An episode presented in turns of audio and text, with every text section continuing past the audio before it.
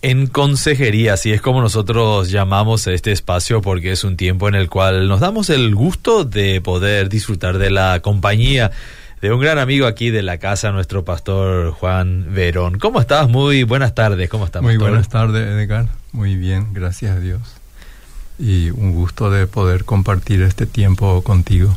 Bueno, el gusto es, nuestro. Sabemos que es un tiempo especial dentro de toda la actividad, especialmente de la siesta. No siempre resulta tan fácil, ¿no? Y, depende un poco. Sí, depende del tema que vengas a tratar. sí. No, justamente estuve leyendo un, un artículo hoy que sobre Messi y Ronaldo. Ajá. Que ellos sí hacen la siesta. Mira. Ah, interesante. Bueno, por, algo rinden lo que rinden cuando eh, juegan también. Eso ¿eh? justamente es lo que escribe el, el escritor ahí del artículo, era ¿por qué dormimos? y entonces ah. mencionaba ahí que el tema que ellos para su estos jugadores de elite profesionales toman la siesta para poder rendir mejor. Bueno, eso es algo muy, muy lógico, ¿no es cierto? Yo creo que nosotros también, eh, Pastor Verón, si tomaríamos la siesta, rendiríamos mejor en la programación. Seguramente. Vamos a, vamos, a, vamos a proponérselo al director de la radio entonces. Para, que haya una siesta o se queden los más jóvenes. Están de acuerdo los operadores, dicen, así que este, creo que ese tema este, fácilmente tendría éxito aquí. Pero ¿qué hacemos con los que están conectados si eh, quieren, eh, que quieren, escuchar? ¿verdad? Exactamente. está bien. Y bueno, ahora luego ya son la una. Y sí, así es. Ya no es más hora de siesta. Ya no es más hora. Ya Osama. Ya pasó. Bueno, pero hoy también el tema tuyo nos va a mantener bastante despiertos, ¿verdad? Hay diferencias conyugales, Pastor Silverio. Eh, exactamente, y hay, ¿verdad? Y precisamente, ¿verdad? Comenzando, ¿verdad? Eso del tema de las diferencias conyugales. Y lo interesante es que precisamente esas diferencias es lo que nos atrajo, ¿verdad? Exacto, buen punto, ¿cierto? La diferencia es precisamente lo que le atrae al hombre y a la mujer el uno al otro, que es algo muy interesante y llamativo eso, Y, pero posteriormente esas diferencias se, se notan, ¿verdad? Mm. Ahí, ahí, aparecen, ¿verdad? Y son visibles, ¿verdad? Al comienzo parece que no, no lo es, ¿verdad? Y ahí justamente me, me gusta una frase que escuché ahí de una psiquiatra española que ella dice de que su padre solía decir que cuando, que el, cuando el amor viene, viene ciego. Pero, pero se va muy lúcido. Se va muy lúcido, se, le abren muy grandes los ojos en el paso del tiempo. Se le abren muy grande los ojos. Al comienzo se nubla, pero después se abre, ¿verdad? Y eso es lo que ocurre realmente en todas las relaciones, ¿verdad? De que mm. cuando uno llega a enamorarse, este, solamente ve aspectos positivos de la otra parte. Sí. Sí. Y por más que de repente por ahí alguien lo quiera mostrar, otro, aún a eso le encuentra su lado positivo. Es llamativo que eso, somos muy creativos a esa hora para este hacer resaltar eh, el aspecto positivo hasta de lo feo. Hasta hasta de lo que los otros ven, ¿verdad? sí, ¿verdad? Sí. Pero uno no ve porque está ciego, ¿verdad? Mm, enamorados. enamorados, enamorados. Pero después en el matrimonio este, aparecen, digamos, o sea, de hecho que las diferencias están presentes. Y yo soy de la idea, ¿verdad?, de que nunca tenemos que negar o pretender negar esas diferencias. Sí, es importante no, no negar, porque su existencia es real, ¿verdad? Pero lo que sí tenemos que es aprender a convivir con esas diferencias mm. y a convivir armónicamente, ¿verdad? Sí. A disfrutar de las diferencias que existen, ¿verdad? Porque esas diferencias precisamente fueron las que nos atrajeron al comienzo, ¿verdad? Mm. Pero después se aparecen. Y hay muchas diferencias. Y esas diferencias pueden ser más grande o menores de acuerdo también este a la cultura, ¿verdad? Como vivimos en un mundo actualmente, ¿verdad? Hay un mundo, este, o sea, fácilmente en nuestro tiempo un joven de Paraguay podría estar casándose con una joven, vaya a saber allá de, de Europa, de, por decirlo. de Europa, por decirlo ahí, de esos países pequeños ahí, Letonia, Estonia, no sé, Sí, sí. Lituania o cualquier parte del mundo, ¿verdad? Sí. Pero entonces todo es muy bello, todo muy lindo. Pero existe una diferencia cultural muy grande, ¿verdad? Cierto. Eh, muy grande, ¿verdad? Que después se va a manifestar, digamos, en el día a día. Porque uno proviene, porque uno no, nunca podemos negar, ¿verdad?, de que somos producto de nuestra cultura, Sí. de la tierra de donde nacemos, de lo, de la gente que nos rodea, La sangre que llevamos. la sangre que llevamos, todo eso forma parte de nosotros, ¿verdad? Y que nos hacen como personas únicas y deseables también para otras personas. Correcto. Sí. Sí. Y después se manifiestan eso y cada vez puede ser mucho más fuerte, ¿verdad? Y ni, y ni qué decir, por ejemplo, un occidental casándose con una persona oriental, ¿verdad? Sí. Donde las diferencias aún pueden ser mayores, ¿verdad? Sí. Y lo cual no significa en absoluto que no puedan armonizarse y convivir correctamente y felizmente juntos, ¿verdad? Cierto. Pero para eso es importante entender y comprender esa diferencia, ¿verdad? Porque Mm. en la medida de que nosotros comprendamos y entendamos también, es que vamos a poder este, asimilar, procesar correctamente y ayudarnos a, a- a vivir de una manera correcta con la persona, ¿verdad? Y se- eso es de origen mismo, ¿verdad? pero después siendo, digamos, de un, de un mismo país, ¿verdad? Que en un mismo país, este, cada hogar es un mundo aparte, se suele decir, y eso es correctamente así, ¿verdad? Así eso es. es exactamente, ¿verdad? Eh, es así, ¿verdad? Cada familia tiene sus propias costumbres que lo han desarrollado con el correr del tiempo, ¿verdad? Entonces, un hombre y una mujer que se juntan provienen de dos mundos, de dos Mm, hogares diferentes y se encuentran, ¿verdad? Y eh, ahí también justamente me hace acordar de hace muchos años, escuché en, un, en una boda precisamente, el predicador estaba mencionando que el matrimonio es como dos ríos que se juntan, Mm. dos ríos diferentes que se juntan. Y decía él, ¿verdad?, de que cuando en la unión de esos ríos hay turbulencia, Sí. pero que agua abajo tiene que correr ya tranquilo, ¿verdad? Bien mezclado. bien mezclado ya no más no más eh, no más turbulencia verdad Sí. sino ya un río que corre normalmente dentro de su cauce y entonces esa diferencia es así ¿verdad? y según dicen verdad de que los estudios que todas las personas este vamos a adoptar costumbres y prácticas que hemos vivido en nuestra casa Sí. algunas, no todas. Muchas desechamos y otras las incorporamos. Y otras Y- las imitamos Y otras automáticamente. las imitamos automáticamente, ¿verdad? Y entonces dos personas que vienen, digamos, de ese mundo diferente se encuentran y ahora entonces dicen, no, pero en casa se hacía así. Mm. Esta era nuestra práctica, nuestra costumbre. Y cuando uno va a querer, va a querer imponer al otro su práctica, su costumbre, y si la otra parte también es muy firme en su creencia, cómo deben ser las cosas, ahí Ah. ya puede empezar a ver los, los choques y las peleas, ¿verdad? Los primeros desajustes. los primeros desajustes. Pero esas son las diferencias que están, digamos, de hogar, costumbres hogareñas así. Y, y es, es normal y es lógico que haya ese choque porque son dos puntos de vista diferentes. Correcto. Pero posteriormente, como resultante de eso, si se ha manejado correctamente, van a ser una nueva práctica.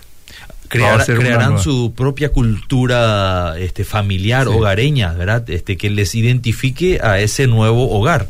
Eh, Exactamente, que les identifica ya a ese nuevo hogar, ¿verdad? Por lo tanto, lo que yo vivo hoy con mi familia, este, ciertamente es producto en cierta manera de lo que yo heredé, pero hoy, hoy mi costumbre familiar es diferente al de donde yo me crié, ¿verdad? y, y así va, ¿verdad?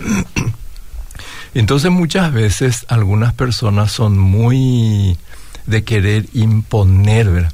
Y la idea yo creo, ¿verdad?, de que de las diferencias podemos aprender mucho. Exacto. Sí, podemos aprender muchísimo y crecer. Es decir, no porque sea diferente a lo que yo acostumbro vivir o tener, no por eso es, es malo. No, absolutamente no es malo, sí, simplemente diferente, ¿verdad?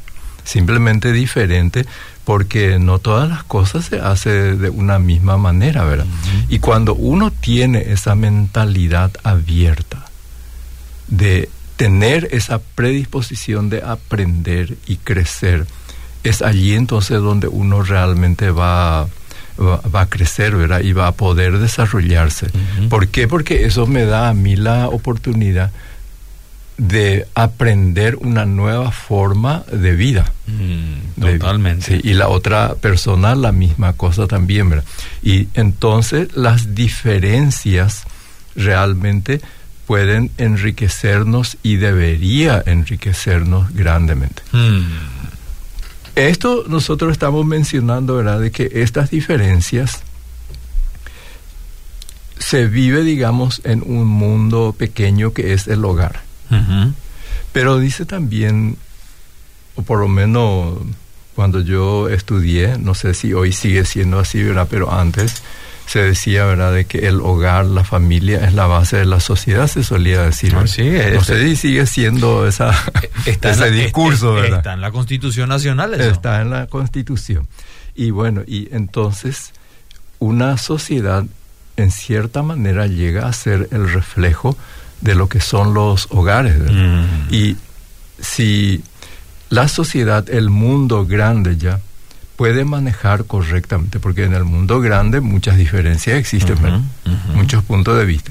Pero cuando esa gente, digamos, esos actores, digamos, de eso, pueden manejar y aprender a manejar correctamente las diferencias, allí entonces se beneficia toda la sociedad. Mm, y eso ya ocurre, digamos, en el, en el por ejemplo, entre los gobernantes, vamos a decir, entre los senadores y diputados, todo, allí hay diferencias, puntos de vista, bastantes. cosas, pero si ellos pueden congeniar y procesar y administrar correctamente las diferencias, todos salimos beneficiados de eso, ¿verdad? Hmm. Después también en el matrimonio, en el matrimonio también estamos mencionando, digamos, que existen diferencias de origen, ¿verdad? que puede existir matrimonios que provienen de este este eh, grupo étnico muy diferente que o de naciones todos así verdad hay que pueda que la diferencia puede ser muy grande culturalmente pero después está esa diferencia de la familia. Pero después también está, este, existen también diferencias de personalidad, ¿verdad? Mm. de temperamento, todo sí, eso. cierto. Que eso es así, ¿verdad? Que existe aunque la cultura sea la misma. Exactamente, eso vos podés estar casándote con tu vecina, con la persona con quien te criaste a lo mejor de este niño, todo, pero eso puede ser muy diferente, ¿verdad? En cuanto a personalidad. Mm. Yo comento a la audiencia que la línea está habilitada al 972-201-400. Si quieren aportar una idea, una consulta, con mucho gusto aquí se lo pasamos después al pastor Verón. Estamos hablando sobre esas diferencias que son notorias, son obvias y hay que saber enfrentarlas dentro de la relación conyugal, ¿verdad? Esas diferencias conyugales. Ah, este, antiguamente, o sea, por ejemplo, cuando esas diferencias de temperamento que existen, ¿verdad? Entre, las personas, cuando son muy opuestas las diferencias, allí hay que trabajarla. Mm, ahí hay, mucho trabajo por delante. Hay mucho trabajo, ¿verdad? Y realmente esas diferencias de temperamento a veces puede ser mucho más difíciles de manejar y procesar de las diferencias culturales, étnicas, que aún así. Y, y muchas personas tienen grandes luchas en ese sentido. Mm, me imagino. muchas luchas. Pero eso es muy importante también de aprender y conocer, ¿verdad? Para poder este, darse cuenta de esas diferencias que existen, ¿verdad? Porque de repente uno puede interpretar erróneamente todas esas peleas que de repente puede estar surgiendo, ¿verdad? estar surgiendo ahí y no saber por qué, ¿verdad? Y muchas de esas peleas a veces están ocurriendo porque justamente están esas diferencias de temperamento mm. y uno no, no, las comprende o las quiere cambiar a la otra persona. Y entonces ahí hay un... Porque eso, eso es imposible, ¿verdad? No, no se puede cambiar no se Puede cambiar. Pero tampoco no es cierto de que, o la idea de que uno tendría que analizar los temperamentos para decidirse unirse en matrimonio. Eso es un... Y eso es una utopía. ¿Verdad? Una leyenda sería eso. O sea, no nos vamos a sentar acá a ver primero tu currículum, a ver tu... Eh, exactamente. Uno... Eso seguramente en un matrimonio arreglado podría, podría darse, ¿verdad? Pero, hoy en día hablar de eso es una utopía, ¿verdad? Porque por eso mencionamos al comienzo, ¿verdad? Porque el, que cuando el amor viene es ciego. Mm. ¿Qué, temperamento ve nada? No, ve ningún temperamento peligroso ahí. Sí, solamente que ve que eh, le ama y le quiere a esa persona y que no hay otra como esa. sí, eso es todo lo que ve, ¿verdad? Entonces, eso eh, ni hablar de eso, ¿verdad? Porque eso es en un mundo utópico. Entonces las personas simplemente se enamoran, pero posteriormente los ojos se abrirán y se verán todo eso, ¿verdad? Se manifestará eso. A lo mejor ya en la luna de miel. Sí, posiblemente sí. En el proceso de noviazgo mismo eso se va a ir notando. por eso es importante el noviazgo. Por eso es importante el noviazgo porque ahí se va a ir manifestando y entonces también uno tiene tiempo cosa que también es medio utópico lo que digo, ¿verdad? De que, pero por lo menos tiene tiempo, ¿verdad? Para decir, bueno, efectivamente, con esta persona yo no me voy a entender y mejor no amargarme yo mi vida y mucho menos amargarle a ella, mejor terminar. Pero eso cuando hay enamoramiento es muy complicado. Es complicado llegar a ese punto de sinceridad, ¿no? De sinceridad y de objetividad, ¿verdad? de análisis. no, no existe eso, ¿verdad? Sino que muy pronto se sigue, ¿verdad? Pero ese es un punto posterior, pero ya en el matrimonio es muy importante de comprender y entender eso, ¿verdad? ¿Por qué? Porque me va a ayudar a entender y comprender por qué mi pareja se comporta y actúa de tal o cual manera, ¿verdad? Mm, qué, importante, Y algunas personas, por mencionar así, ¿verdad? Que son muy, muy este, extrovertidos. Y otras personas no, ¿verdad? Mm. Sí. otras personas son muy sociales y otras no, ¿verdad?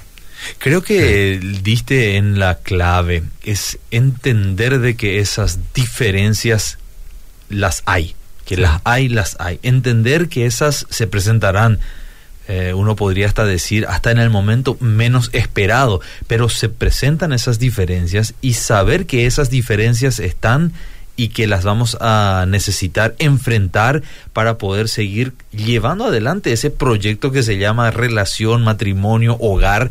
Eh, eso creo que es la, la clave dentro de esta situación.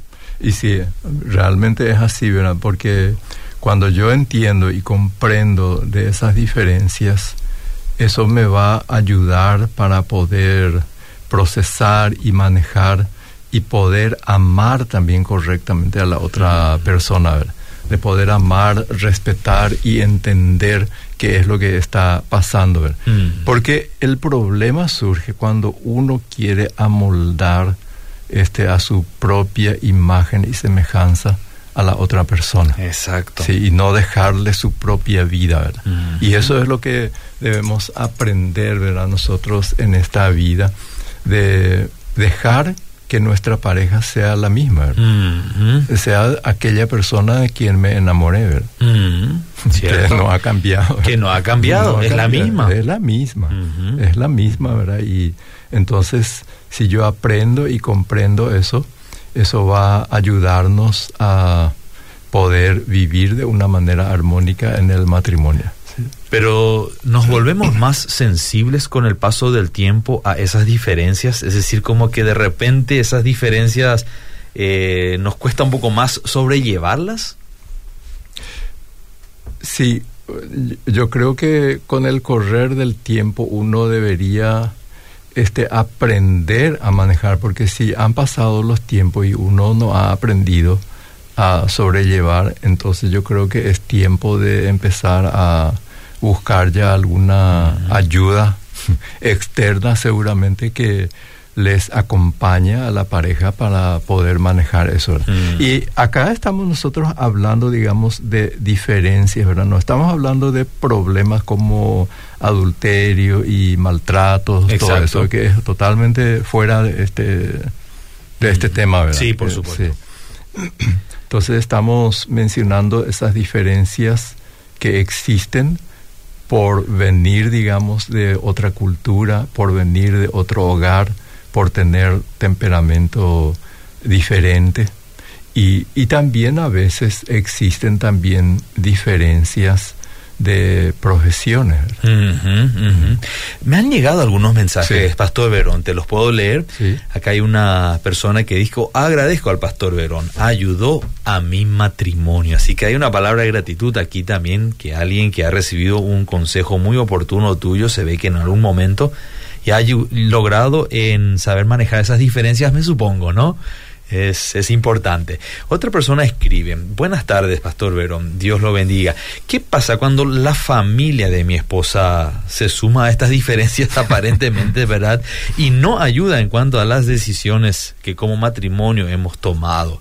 Ahora mismo, da un ejemplo, mi esposa está pasando por periodos de depresión y la madre le dice que no debería buscar ayuda. En tanto el problema que se está llevando adelante se ve como un enemigo. Duele porque ya llevamos 14 años casados y hay una niña de por medio y de repente se encuentran ante esa situación. Ah, ahí, eh, ahí hay una cuestión, ¿verdad? Yo creo, o sea, yo creo, ¿verdad? De que este, el matrimonio ya es un, es algo, por eso dice ahí, recurriendo a lo que dice la palabra de Dios, ¿verdad? De que por tanto dejará el hombre padre y madre y se unirá a su mujer y los dos serán una sola carne.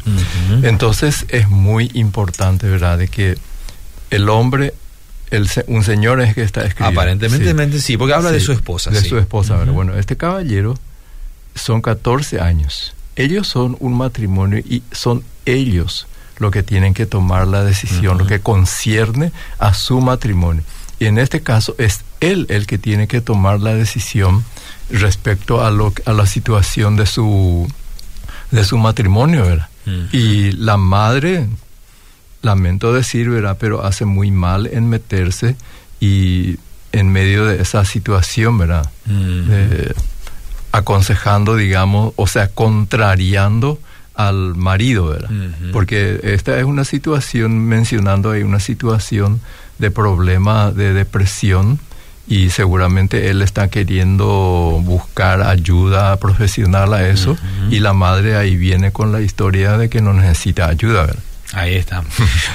Pero aparentemente eso es también algo, no sé si cultural, porque se da, creo que en todas las sociedades, ¿no? La dependencia todavía por mucho tiempo del vínculo con los padres, ¿no? Ya casados, adultos, ya hay hijos de por medio, pero todavía la influencia del entorno familiar es, es fuerte.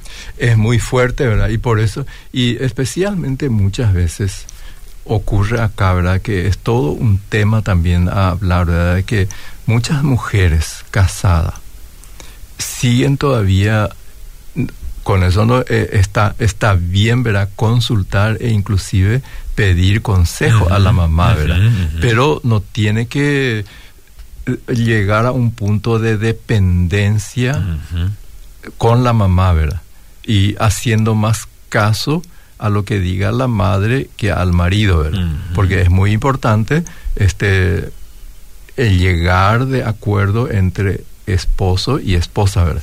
Y también hay varones, hay varones que son muy mamitis y muchas veces eh, eh, continúa esa dependencia con su madre, pidiéndole consejo y haciéndole más caso a lo que diga la madre, ¿verdad? Y entonces eso, eso no es bueno, ¿verdad? Eso generalmente trae mucha discordia y problema dentro del seno matrimonial. Exacto. Entonces la, pareja tiene que aprender a desligarse, ¿verdad? Por lo tanto, eso que dice la Biblia, dejará padre y madre, no se refiere solamente, se refiere más luego a la parte emocional, ¿verdad? El cortar ese lazo de dependencia con los padres. Excelente. Y de hecho, ¿verdad? De que yo siempre sostengo esta teoría, Edgar, ¿verdad? De que como padres nosotros tenemos la, el deber de criar y educar a nuestros hijos para que sean personas independientes. Mm, y posteriormente puede continúa una relación, pero ya una relación de padre a hijo, hijo casado, de madre a hija casada, de padre a hija casada, respetando, digamos, que ella es una persona, no, no estar metiéndome en sus asuntos mm. conyugales. Mm, Excelente y sabias palabras, buena recomendación.